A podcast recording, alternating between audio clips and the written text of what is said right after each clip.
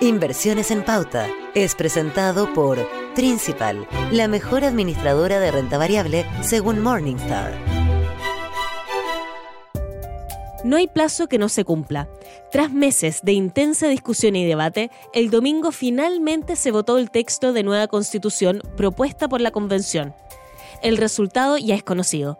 Con un 62% de los votos, el texto fue rechazado el mercado apostaba que esta opción fuera la ganadora, por lo que ya había anticipado este escenario en el valor de los activos.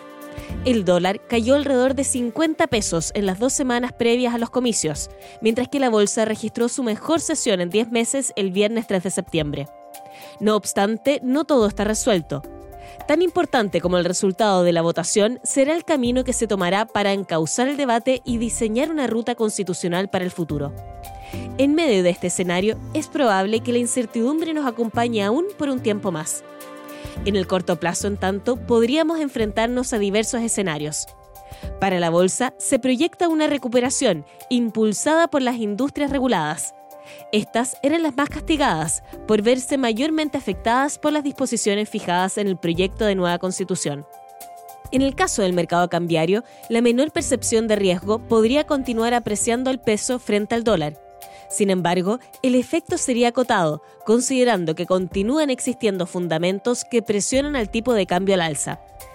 De manera similar, en la renta fija se ha observado una caída en las primas por riesgo de los instrumentos locales tras las elecciones. Esto porque el rechazo a la nueva constitución haría menos probable un escenario visto por el mercado como más extremo. ¿Cuál sería el camino que se seguirá ahora? En los próximos días comenzaremos a dilucidarlo.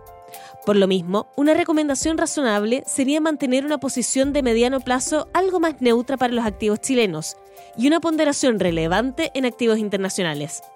De todas maneras, lo principal es mantener una cartera diversificada y buscar asesoría experta para diseñar una estrategia acorde a los objetivos de ahorro. Inversiones en pauta fue presentado por Principal, la mejor administradora de renta variable según Morningstar.